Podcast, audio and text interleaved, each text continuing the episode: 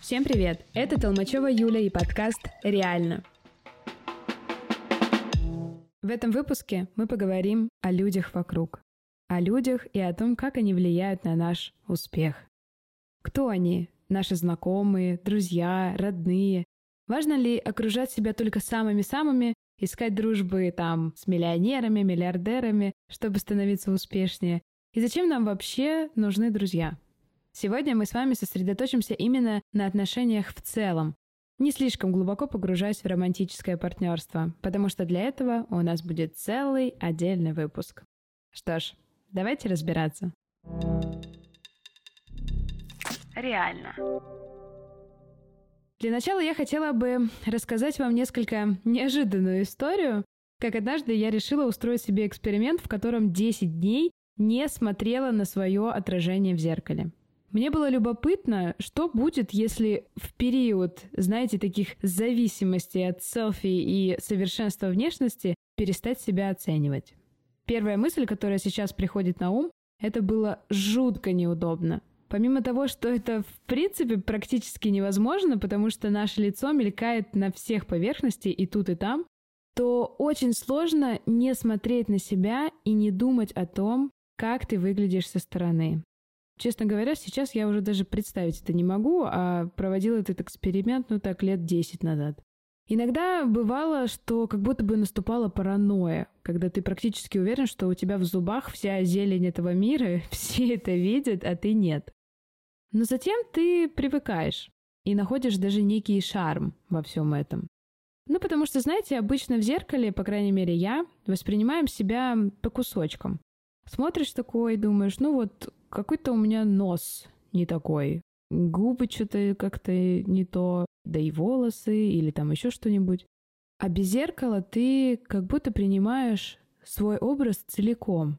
Ты как бы целостный. И вот вспомните, когда смотрите на другого человека, любуетесь так, оцениваете его и находите его красивым, рассматриваете его особенности, уникальность его внешности, и начинаете считать, что он или она очень, например, гармоничны и целостны. И вот вдруг подходите вы, значит, к этому человеку и говорите, «Слушай, ну какой же ты красивый!» или «красивая». И эта личность вам сообщает, как, не знаю, ненавидит свои веснушки, да и вообще у меня нос длинный, щеки толстые, глаза узкие или там чего-нибудь еще. И ты в этот момент просто поражен от того, что человек сам не осознает свою гармонию. И вот именно это ощущение появляется, когда перестаешь смотреть в зеркало. Гармония. Целостность. Зеркало и селфи я, конечно же, в свою жизнь вернула. Я вынесла разные мысли из этого эксперимента. Кстати, очень рекомендую попробовать. Такой довольно любопытный опыт. Но главное правило, которое я вынесла, люди со стороны видят меня совсем не так, как вижу себя я. Спустя время я услышала фразу, что люди и есть наши зеркала. Прозвучала она уже в совершенно другом контексте, более в таком уже связанном с психологией. И это очень тонкая мысль, которую я бы хотела сегодня с вами разделить. Каждый раз, когда нас что-то триггерит в другом человеке, это в первую очередь, я думаю, что вы это слышали уже, говорит о том, что что-то не так в нас. То есть почему-то мы на это реагируем. Ну, например, знаете, цепляет нас, как кто-нибудь матерится. И вот будете вы, например, сидеть со своим знакомым, и кто-то при вас будет материться. И, например, вас это совершенно не зацепит, а друг вот прям весь как на иголках будет. Да что ж такое, да что он себе позволяет, да как это вообще возможно? И почему это происходит? Да потому что в этом друге вашем есть что-то такое, что не дает ему это принять. Ну, например, всю жизнь ему говорили, что матерятся только сапожники, а перед вами сидит милая очаровательная барышня, и у него это просто никак не сходится. Или наоборот, может быть, он слишком часто слышал мат дома, и теперь он ассоциируется у него с внутренним страхом. И таких причин может быть миллион. И самое главное, что здесь ничего не связано с этим человеком, который триггерит вас, а это именно ваше внутреннее переживание. И если триггерит слишком сильно, то подумайте, что там такого-то вообще для вас? Почему так триггерит, что кто-то, например, рассказывает про очередную какую-нибудь покупку дорогой сумки? Или бесит истории кого-нибудь из тренажерного зала? Или как кто-то постоянно ест сладкое. Что вы чувствуете в этот момент к такому человеку? Когда мы начинаем более подробно изучать вот эти моменты, связанные с триггерами, мы очень часто приходим к тому, что на самом деле нам, может быть, хотелось сделать точно так же. Мы о зависти с вами тоже как-нибудь обязательно поговорим. Но почему-то вот у нас этого нет. Или вот есть, в общем, какие-то обстоятельства, которые нас не отпускают. И очень часто мы как бы зеркалим этого человека. И вот эта эмоциональная связь с другими людьми, она устанавливается буквально физически. И это научно доказанный факт. То есть зеркальные нейроны позволяют нам понимать, что чувствует другой человек, потому что мы в этот момент рефлекторно повторяем его выражение лица. И мы можем даже не улавливать этот процесс, потому что мы как будто получили этот дар в наследство. И с одной стороны, мы можем с большей легкостью располагать к себе другого человека, если умеем распознавать эти микроэмоции на лицо. Ну, например, мы можем, знаете, так уловить, как человек повел бровью, и ты понимаешь, что ну, как-то, наверное, что-то я не то тут сказал, и я могу что-то как-то быстро переменить, и тогда чуть-чуть улучшаются отношения.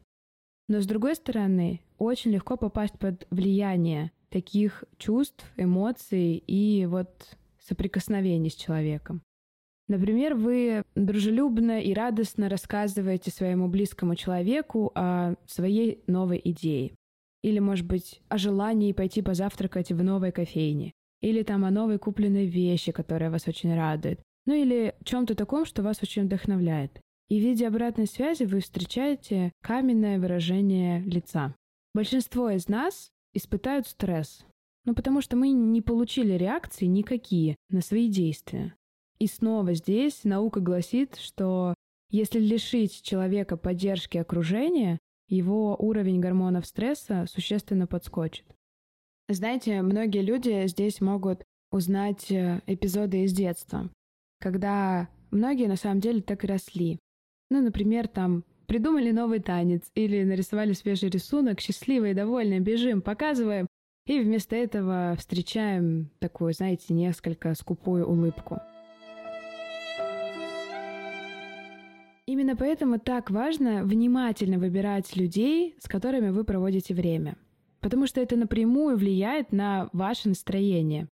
Наши тела буквально физически меняются при беседах с людьми, копируют позы, выражения лиц. И представьте только, что если вы находитесь в постоянном контакте с хмурым и бурчащим на весь мир человеком и копируете его, вам будет гораздо сложнее расширяться и светиться, даже если вы очень пытаетесь. И иногда это влияние настолько незаметно, что вы глазом не успели моргнуть, и вот вы такой же хмурый и бурчащий на весь мир человек. А оно вам надо?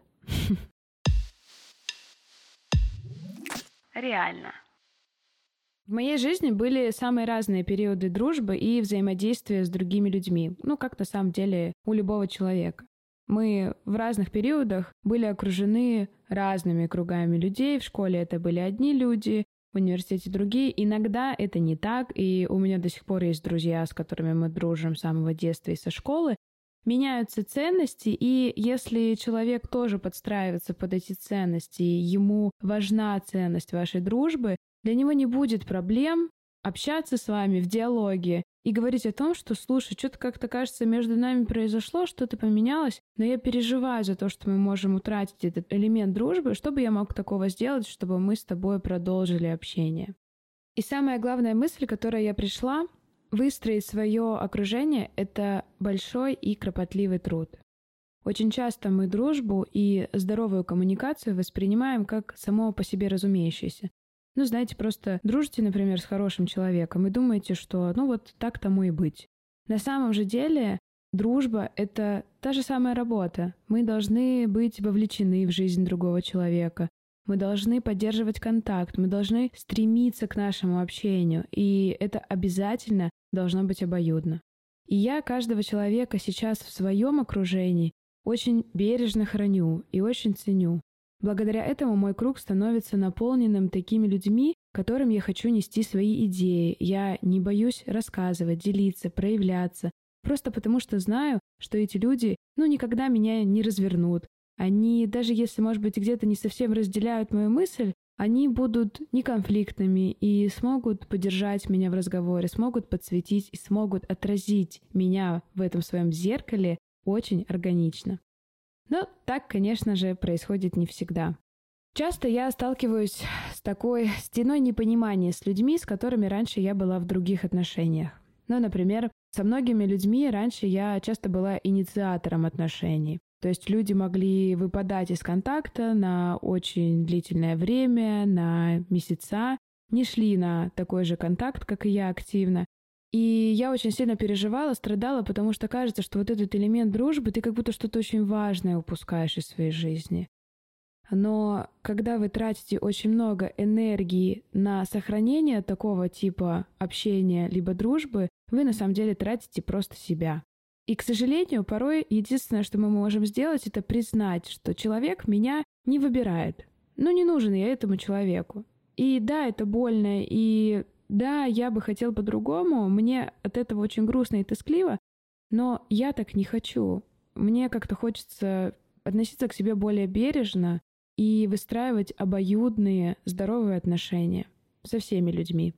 В моем этом опыте я была очень честна и всегда выходила на диалог с такими людьми, говорила о важности этого общения для меня и что мы могли бы сделать для того, чтобы продолжить это общение. Но, к сожалению, раз за разом я натыкалась на очередную стену непонимания и такого, знаете, отсутствующего отношения.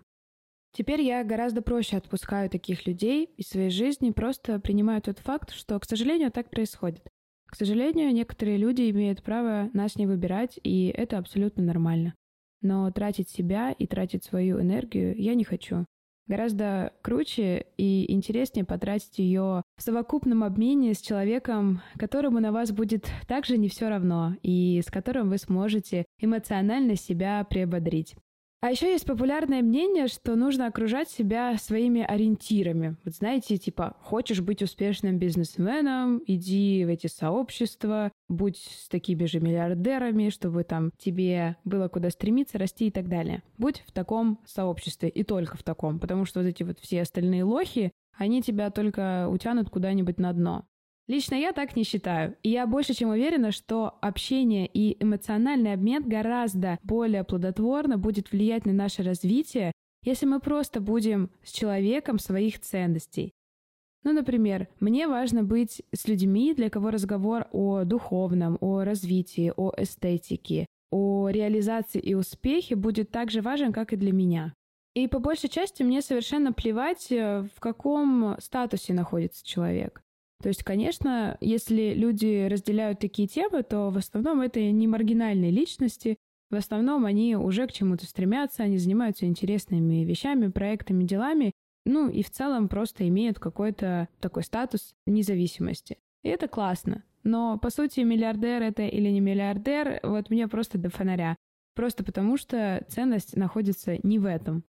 Раньше у меня была такая позиция, когда я встречалась с человеком, который потенциально является моим ориентиром или, может быть, объектом вдохновения, с которым я бы хотела общаться и дружить, у меня как будто возникал обратный рефлекс. Ну, знаете, вот сейчас, например, есть у меня такая знакомая, с которой мы начали недавно общение. Она невероятно стильная, очень умная, очень образованная, духовно наполненная девушка. И когда мы начинали с ней общаться, у меня как будто бы был такой некий шаг назад. То есть мне казалось, что она вот просто, ну, такая наполненная, а мне как будто чего-то не хватает. Потом, как оказалось, это мой просто, опять же, триггер. Я в этот момент начинала стесняться, регрессировала немножко в свое подростковое состояние, и сейчас как бы я уже умею с этим работать, я возвращаюсь в эту взрослую свою позицию и говорю, что слушай, ты такая классная, у тебя такой клевый стиль, ты такая умная, начитанная, что мне аж как-то неловко немного. И как только я озвучиваю эту мысль, человек сразу же реагирует совершенно по-другому. Она говорит, да ты что, я вообще только недавно там научилась так одеваться, и вообще давай, если хочешь, я тебе помогу, если тебе интересно, я тебе тоже все расскажу. И ваши отношения и общение выходит вообще совершенно на другой уровень очень важно делиться такими своими мыслями, которые, может быть, нас как-то немного оттягивают и не дают нам подняться так же высоко. В общем, если нравится вам кто-то, ну просто скажите, что он вам нравится. Обычно мы почему-то очень смущаемся это делать, как-то не хочется быть, может быть, назойливым или вот каким-то не таким. Но на самом деле обычно люди воспринимают это очень благоприятно, потому что, опять же, это им комплимент, они вас с удовольствием чему-нибудь научат, подскажут, если вы захотите прийти в такое же состояние, и всем от этого будет хорошо. Реально. И, в общем, когда я разобралась со своей системой ценностей и с тем, как бы я хотела, чтобы выстраивалось мое окружение, мои идеи стали реализовываться гораздо легче. В предыдущем выпуске с Аней Панфиловой мы подробно разбирали, как мозг обрабатывает идеи, и Аня сказала, что крайне важно в этом механизме делиться идеями с другими людьми. Главное делать это в безопасном пространстве, ну чтобы условно не послали вас куда подальше с этой идеей, а поддержали и помогли вам ее развить. И иногда эта идея у нас в голове настолько аморфная, что вроде бы да и хочется как-то что-то выдавить, а ты не знаешь что. И вот в этот самый момент ваш друг или знакомый или просто близкий человек, которому вы доверяете, может помочь вам с помощью своей обратной связи поддержать эту идею и сделать из нее что-то очень ценное. Жестокое и игнорирующее окружение может нарушать работу зеркальных нейронов. Помните об этом, когда будете искать новую работу или друзей, ну или, возможно, выстраивать новый круг общения. Обычно мы стараемся избегать таких очевидно неприятных ситуаций, ну, когда знаем, что на нас как-то очень упорно наседают, но можем не осознавать, как много боли приносит постоянное нахождение с отсутствующими людьми. И если вам кажется, что как-то вас не поддерживают, и вот все время лицо какое-то каменное и не разделяют ваших эмоций, то, наверное, вам не кажется. И если вам, как и мне, повезло родиться чутким человеком, то отсутствующие взгляды и их негативное поведение могут не только испортить ваше настроение сегодня, но могут стать причиной проблем с ментальным здоровьем в принципе. И в обратном случае, если вы построили свое поддерживающее, наполненное окружение, а это на самом деле просто работа, и если вы эту работу сделали хорошо, то получите, пожалуйста, классную реализацию, наполненность, идеи, проекты и, в общем, все блага этого мира. Помните, что ваше окружение — это ваша дверь в новую реальность. Именно они смогут поддержать вас на непростом пути и подсказать, что все реально. С вами сегодня и всегда была Толмачева Юля и подкаст «Реально». Подписывайтесь на мой подкаст, он выходит на всех платформах. Пишите отзывы, ставьте, пожалуйста, звездочки, оставляйте обратную связь мне в Директ и Телеграм. Если захотите поделиться, рассказать свои истории, я всегда для вас открыта. А если сможете и репостните подкаст в сторис, то это очень здорово мне поможет. А еще поможет кому-то услышать что-то важное для себя. Делайте репосты, отмечайте меня, пишите собачка JU Толм. Услышимся. Всем пока. Возможно, все.